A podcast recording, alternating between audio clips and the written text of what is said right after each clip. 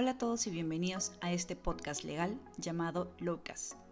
Mi nombre es Susan Cuadros, soy abogada y ejerzo la profesión hace muchos años vinculados a temas inmobiliarios. Este espacio ha sido creado para conocer diversos aspectos legales, principalmente relacionados al sector inmobiliario y construcción, que tú necesitas saber.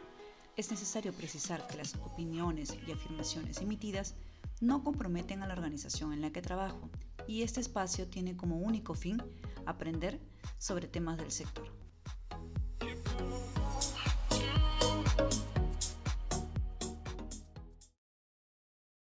Hola a todos, continuamos con nuestro entrevistado Víctor Cruzado para profundizar aún más sobre el tema de infraestructura pública. En el episodio anterior nuestro entrevistado nos enseñaba algunas diferencias y conceptos generales entre regímenes distintos, como las APPs, obras por impuesto, reconstrucción con cambio y los acuerdos de gobierno-gobierno, y algunos datos interesantes sobre cómo el privado puede aprovechar su participación como una forma de financiamiento. En este episodio ahondamos un poco más sobre estos temas, sus riesgos, los contratos que se encuentran relacionados y comparte un poco sobre su experiencia profesional.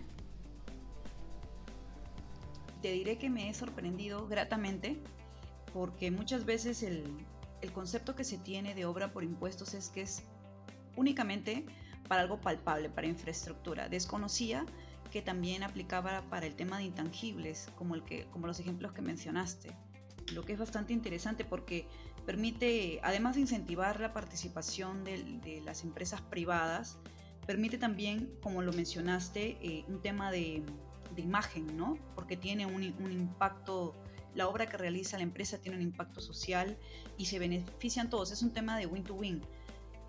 Por un lado, la imagen de la empresa mejora la eficiencia de sus programas de responsabilidad social, se beneficia la comunidad donde directamente se está desarrollando la obra o en este caso el programa como el que mencionabas, el intangible, y además genera competitividad local.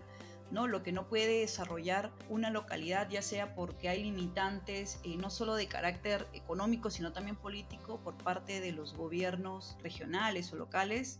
Viene una entidad privada, levanta la bandera y dice aquí yo tengo una solución y podemos aplicar obras por impuestos, o el tema de las APPs. Y, me quedo con este último que comentaba sobre las APPs. ¿Cuáles son los riesgos que podemos encontrar en, una APP? En una APP, bueno, el concepto general y básico para, para el desarrollo de una APP es que asume el riesgo quien está en mejor capacidad para asumirlo o mitigarlo.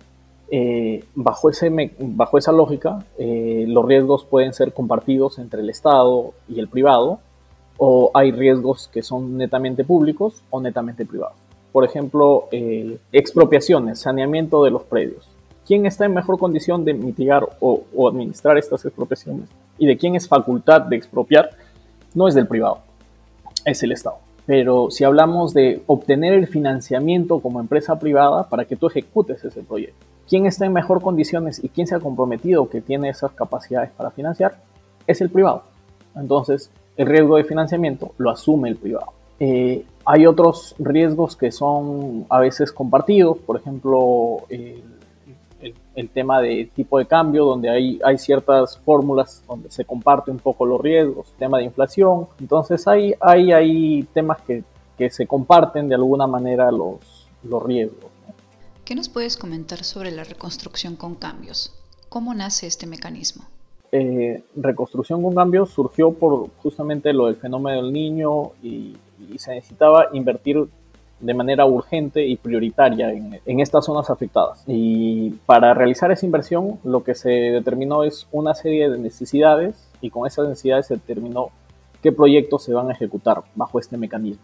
Y lo que se buscó es justamente ejecutar en el menor tiempo posible esta cantidad de proyectos con un presupuesto determinado para que no pase por toda la, lógica de, la obra pública convencional, en la que usualmente para que tú desarrolles un proyecto en obra pública tradicional, pasa entre el proceso de formulación, después eh, concurso de proyecto, ejecución y, terminación, son más o menos de 5 a 7 años. Imagínate en ese plazo reconstruir eh, el norte eh, era simplemente inviable. Lo, interesante de reconstrucción con cambios ha sido la capacidad de ejecutar los proyectos y la inversión que, se ha logrado al hasta el momento. De hecho, al inicio era una ejecución bastante, bastante baja, que no, no lograba destrabarse. Creo que lograron pasar ya eso y, y han hecho procesos que, que, al final han agilizado todo y que han logrado que gran cantidad de proyectos se, logren ejecutar en, en poco tiempo y con un alto impacto. ¿Y en qué se diferencia con las obras por impuestos? Sí, sí comparten la lógica de que se agilice la inversión, pero acá más va por que el privado participe en determinados proyectos y busque ejecutar ciertos proyectos que, en, los cuales puede participar eh, e integrar tanto sus conocimientos y, y, la capacidad que tiene de invertir. ¿no? Mencionaste el caso de éxito de los Juegos Panamericanos que se dieron a través de los acuerdos de gobierno a gobierno y que entiendo tienen estrecha relación con los contratos NEC y FIDIC. ¿Qué me puedes decir sobre estos acuerdos de gobierno a gobierno y esta relación? Los contratos gobierno a gobierno lo que, lo que buscan es también, de nuevo, simplificar eh, nuestra ley de contrataciones con el Estado, por eso es que se ejecuta bajo otra, bajo otra legislación. Eh, algunos, como crítica, dicen que de alguna manera hacer bajo esta modalidad estamos aceptando las falencias de nuestra ley y, y, algunos que lo ven de manera positiva dicen no, vamos a aprender de estas experiencias internacionales para desarrollar los proyectos. Eh, creo que ambas lógicas tienen, tienen algo de razón en el fondo.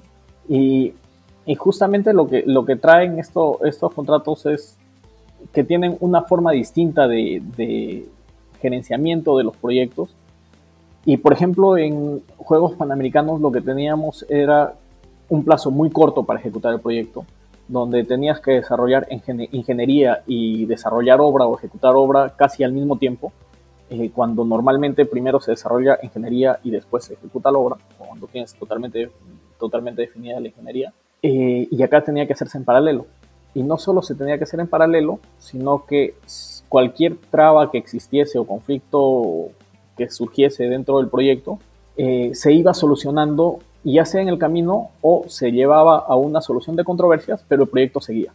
A diferencia de, los proyectos convencionales, donde existe una traba y se paraliza el proyecto y nos vamos a juicio, arbitraje, lo que sea, y el proyecto sigue paralizado. Un ejemplo de ello es la torre treca de, salud que está en el Rebagliati, que creo que es el monumento a esa, a esa ineficiencia, ¿no? ¿Y, cómo es que logras esto? Para lograr esto, lo que tienes que tener es las reglas claras, creo yo.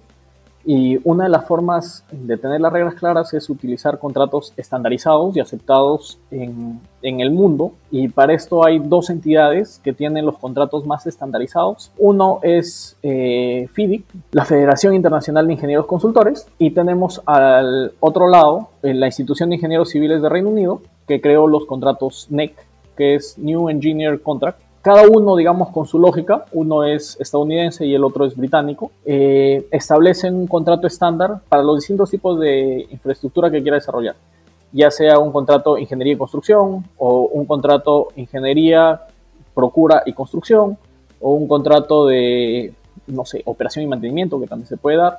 Eh, y para eso eh, ellos tienen distintos contratos estandarizados que se pueden ejecutar de acuerdo a la modalidad y al tipo de proyecto nos encontremos. Bajo tu experiencia, ¿qué satisfacción o mejoras en tu formación profesional tiene trabajar en este tipo de proyectos de infraestructura?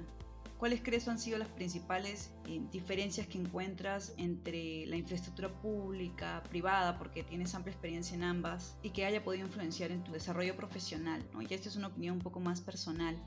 Sí, a mí lo que siempre me, lleva y, me jala, digamos, personalmente y profesionalmente a, realizar estas cosas es el impacto que se genera a nivel de, población directamente por la cadena que te, dije, toda esta cadena de valor que, existe cuando se desarrolla un proyecto. Y no solo a nivel de, personas, sino también a nivel de impacto social. ¿no? Tú cuando desarrollas una infraestructura, sobre todo una infraestructura de gran envergadura, eh, ves el impacto directo que, se genera en la población, eh, que es súper tangible. Ver, ver, por ejemplo, a la gente que se traslada en línea 1 del, del tren, que ha mejorado su calidad de vida de manera exorbitante. Ver, ver a gente que, que accede a servicios de agua potable, de, es, creo que gratificante saber que de alguna manera tú contribuiste con lo poco que uno puede saber a, que se logren estas cosas, ¿no? Eh, son procesos bastante, bastante complejos, pero que, que, logran, creo que un impacto bastante alto que, que llenan, llenan, creo, a uno el, ser parte del desarrollo de, esto. Y, y, más aún porque, como te dije, es, es un impacto a nivel micro y a nivel macro, tanto como personas como, como país. Entonces, es, es un sector en el que debemos, creo, en este contexto especialmente, poner mayor atención y, y desarrollarlo lo más que se pueda. Hay una serie de sinergias eh, positivas que se dan entre la empresa, eh, la participación de la empresa privada y el sector público, que como dices tú, eh, el impacto que tiene estos programas que generan mejoras en, en, la sociedad, pues tiene una mayor satisfacción. Víctor, para, para finalizar esta entrevista, ¿cuáles son las recomendaciones que nos darías frente a este tipo de contratos que nosotros como, como, abogados o los ingenieros deben de tomar en cuenta cuánto se encuentran por desarrollar o contratos de obras de infraestructura pública? Yo creo primero es eh, marcarse bien bajo qué modalidad estamos, porque muchas veces nos encontramos en distintos mecanismos y pensamos que todo es ley de contrataciones con el Estado. Eh, luego de eso, cambiar una lógica de, un contrato que normalmente es confrontacional porque si tú me reclamas algo yo te, yo te reclamo otra cosa y al final los perjudicados son todos, todas las partes en el proyecto, la población y, en general. O sea, ni para una empresa es negocio alargar y, tener un proyecto con conflictos, ni para el Estado o para el privado es negocio eh, hacer un proyecto de esa manera. Entonces, creo que ahí también se debe cambiar la lógica a contratos más colaborativos, donde todas las personas participen y, busquen cómo se desarrolla el proyecto de la mejor manera. A nivel de, Estado, creo que el gran reto todavía es eh, elaborar estudios mucho más serios y mucho mejor desarrollados.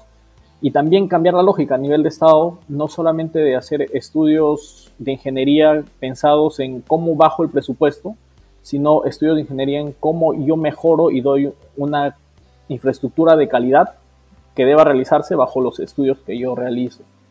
Eh, bajo esa lógica creo que se podría mejorar bastante y eso también ayudaría a que el invierte P, eh, que es el, el, régimen que, que, establece los estudios que deben realizarse a nivel de Estado, tenga tal vez una diferenciación en en cada mecanismo que se realiza, ¿no? Porque tenemos distintos regímenes de realización de infraestructura pública, pero solo tenemos un solo régimen para formulación de proyectos a través de InvierteP.